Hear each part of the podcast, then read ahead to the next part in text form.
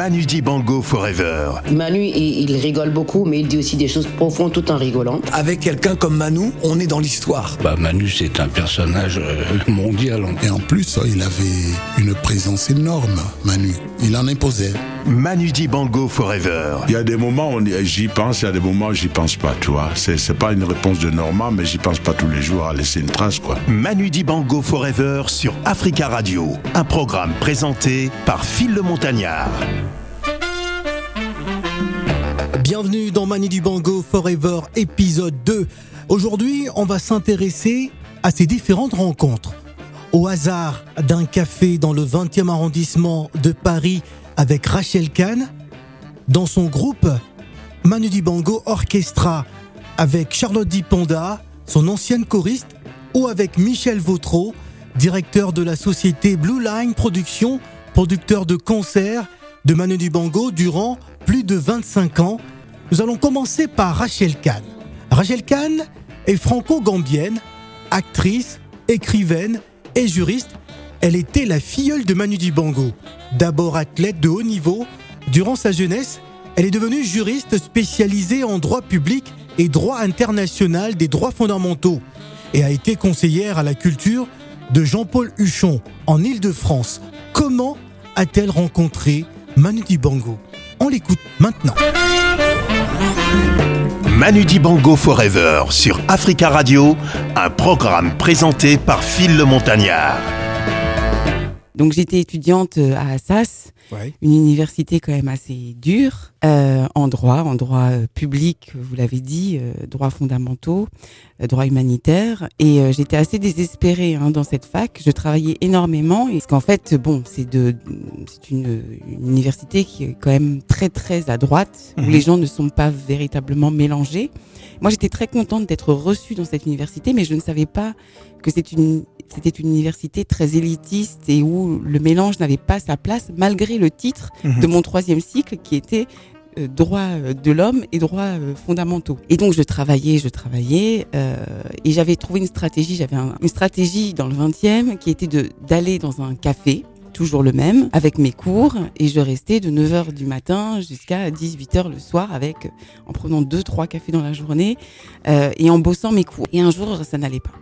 Ça n'allait pas, j'étais pas bien. Et là, en fait, dans ce café-là, à midi, tous les midis, Manu rentrait dans ce café pour jouer au flipper, avec ses journaux sous le bras. Ouais. Et un jour, et ce jour-là, où il a vu que ça n'allait pas, il s'approche à ma table et dit ça va pas aujourd'hui. Et là, je fonds en larmes. Ouais. Il voit ma tête, euh, un peu amaigrie, euh, fatiguée. Il me dit mais ça va pas aujourd'hui, donc non, ça ne va pas. Mais qu'est-ce qu'il y a? Et là, je fonds en larmes et je lui dis en plus j'ai un stage à trouver, je le trouverai jamais. Je suis désespérée, voilà, Ouais. ça va pas. Il me dit mais attends ma petite et tout, faut pas pleurer, euh, euh, ça va s'arranger. Et il me donne deux numéros de téléphone. Le premier qui était celui de la maman de Yannick Noah, qui avait une association à l'époque Mhm. humanitaire, et le second qui était le numéro de Pierre Percy, qui est un, un- un- le président d'une association qui s'occupe des droits de l'homme Mhm. et qui travaillait en lien avec la commission consultative des droits de l'homme rattachée à Matignon. Et en fait, j'appelle et finalement j'ai le stage euh, dans la deuxième association de la commission nationale consultative des droits de l'homme, qui se trouvait à l'époque près de la rue Vanneau.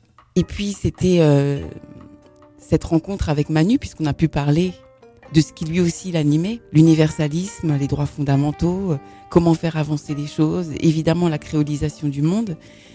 Et une fois que la situation, ma situation est rétablie, je dis franchement Manu, c'est génial.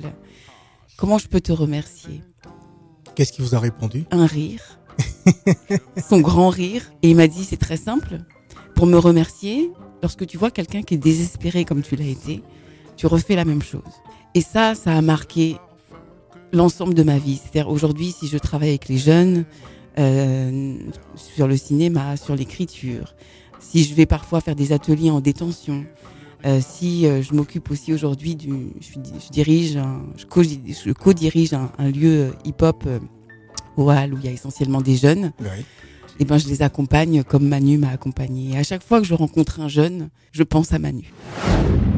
les hasards qui, à mon avis, ne sont pas des hasards, mais de, de la vie, de la vie avec un grand V et de la vie professionnelle, ont fait que j'ai rencontré quelqu'un qui le qui, qui travaillait avec lui, mais qui avait décidé de de ne pas se lancer dans des grandes tournées, etc., qui prenait une réorientation professionnelle. Et j'ai rencontré cette personne et je lui ai dit, mais organise-moi un rendez-vous avec Manu. Michel Vautreau, producteur et ami de Manu. C'est monsieur Pascal Chevreau. euh, je lui ai dit, écoute, si tu connais Manu Dibango, je veux bien que tu nous présentes. Et ça s'est fait assez rapidement. Euh, nous, euh, quand je dis nous, notre société, on avait plutôt pris un démarrage euh, jazz, voire jazz contemporain. Enfin, on voulait ouvrir le débat et pas rester dans ce jazz contemporain qui est, je n'ai rien contre, mais qui est quand même, comment dirais-je, c'est un peu restrictif. C'est Oui. un peu, ça, ça ne, ça ne touche pas un public très large. Et effectivement, j'ai eu envie de, de, de connaître euh, Manu Dibango. Bah, je, moi, je me souviens effectivement de la première rencontre. Ça, ça commence à faire, hein, mais c'était dans, à l'époque où il vivait dans le 20e arrondissement avec son épouse qui était encore là. Euh, et bah, la rencontre a été euh, très positive et très vite. euh, Il il y a eu un petit, un petit passage, euh, une période d'essai, on va dire, hein, où, on n'était pas vraiment producteur, mais simplement on collaborait, on, on donnait des petits coups de pouce euh, pour trouver des concerts. Et puis euh, assez rapidement, au bout de quelques mois, on est devenu euh, réellement producteur, hein, c'est-à-dire euh, à avoir en charge tous les concerts pour les grandes villes, notamment Paris, à les organiser de A jusqu'à Z, c'est-à-dire euh, euh, louer les salles, mettre en place la billetterie, le marketing, etc. Et pour les tournées, bah, convaincre. euh, quand il faut convaincre, parfois il n'y a pas besoin de convaincre, mais disons organiser les tournées des- dans les festivals, euh, les, les théâtres, les centres culturels, Mhm. tout, tout, euh, pour- faire en sorte que Manu euh, joue euh, l'ingrédient principal de la recette, c'est Manu lui-même, c'est son talent. Donc, euh, disons que l'accompagnement de, l'ingrédient principal, c'est effectivement de bien le défendre, c'est-à-dire ni, trop ni pas assez. Effectivement, et vous avez, c'est vous qui avez eu le mot, c'est que euh, c'est que Manu soit bien accueilli. Parce que vous avez deux écueils possibles euh, avec un, artiste qui est connu comme Manu Dibango, parce que moi je n'ai pas, je n'ai pas fait connaître, mais effectivement pendant 25 ans, je me suis battu et avec plaisir et, et réconfort. Mhm. Et euh, c'est important d'ailleurs, hein, parce que Manu était. enfin, là, c'est, une autre question, mais je veux vraiment le souligner. J'ai travaillé avec beaucoup d'artistes. Je travaille toujours avec des artistes. Et Manu fait partie de ces artistes qui reconnaissent le travail des autres. Et ça, c'est pas si. Enfin, je veux pas dire que c'est pas si courant, mais c'est pas systématique, on va dire. Bah, c'est une preuve, à mon humble avis, d'intelligence. Il avait une très très grande intelligence, une- un très grand sens humain, Mhm. et il voyait bien. euh, je pense qu'il voyait bien euh, le jeu des autres, qu'il soit positif ou négatif. Charlotte Dipanda. Pour moi, c'était l'arbre euh, le plus grand arbre de la forêt de notre culture africaine aujourd'hui. Il fallait passer par Papa Manu pour euh, avoir euh, les clés. Alors, je connaissais déjà la musique de Papa Manu quand j'étais au Cameroun et évidemment quand je suis arrivé en France, ah, il avait euh, son, son. Il fallait rentrer dans cet orchestre-là pour, pour se dire enfin je suis à Paris et je fais de la musique à Paris. Et c'était c'était très très difficile parce qu'on avait déjà toutes les grandes chanteuses qui allaient et venaient dans ce groupe-là et euh, laissaient un peu de place aux, jeunes artistes qui arrivaient du continent pour surtout faire leur classe. Parce que moi, j'ai appris énormément en étant dans le dans cet orchestre-là. On apprend déjà ce qu'est la musique, on voit com- combien c'est sérieux, c'est important. Bon, je pense qu'il y avait quand même, avant d'arriver à Papa Manou, tu avais le chef d'orchestre à l'époque euh, qui, qui te qui t'accueillait et qui te disait bon dans le dans le groupe voilà comment ça se passe, il faut faire ci. La rigueur déjà. Hmm. Moi, je- déjà j'étais quelqu'un de structuré, mais là-bas encore, euh, c'était euh, c'était il fallait on peut pas s'autoriser à arriver en retard à une répétition. Mhm. On peut pas arriver à une répétition sans avoir fait le travail préalable.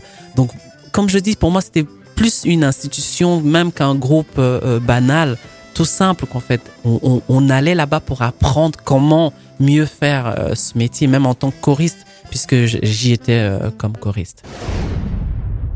Papa Manu représentait vraiment cette diversité des artistes africains.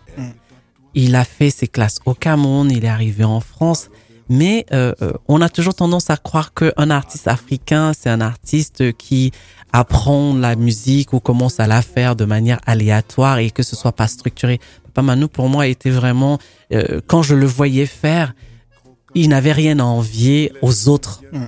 aux autres grands monuments de, de, de la musique. Donc pour moi, il a tellement bien représenté ce visage dont dans toute sa diversité, c'est-à-dire le côté traditionnel était présent, le côté hyper moderne, le côté jazz. Jazz. C'est vraiment un artiste afro. qui nous a donné envie, en tant qu'artiste africain, de se dire finalement, être africain, ça veut dire être juste un musicien. Point. C'était Manu Dibango Forever, un programme présenté par Phil le Montagnard sur Africa Radio.